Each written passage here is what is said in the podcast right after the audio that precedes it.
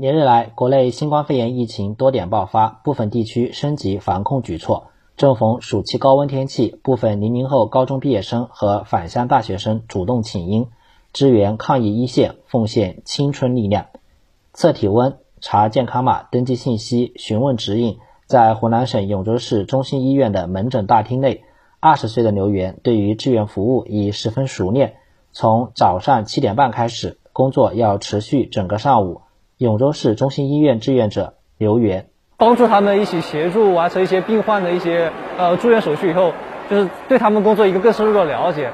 在永州市中心医院门诊大厅内，这些略显青涩稚嫩的零零后志愿者和医护人员一起，让病患就诊更高效有序。永州市中心医院副院长江德红，在服务过程中，他们也会领会到这个大医精诚的含义，也希望他们把这个为人民服务的精神。为患者服务的精神，一些为病人服务的理念，这种理念的话呢，这种精神的话呢，传承下去。在湖南省江华瑶族自治县，一支由两百名青年组成的战役志愿突击队，连日来奔赴各乡镇，和基层干部一起开展疫情防控工作。出生于二零零二年的刘俊是志愿者队伍负责人，他在参与志愿服务工作的同时，还要管理志愿者队伍，统筹协调，合理分工。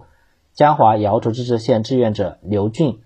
呃，作为志愿者的话，就是在县疾控中心测量体温，就是查看健康码、行程码和登记一些疫苗接种者的信息。呃，作为队长的话，就是把每天的人员分工安排表排出来，告诉大家每个人要去哪里。对个人成长，就是第一，你能丰富一些阅历嘛；第二的话，就是一种奉献精神嘛。新华社记者刘王敏，湖南长沙报道。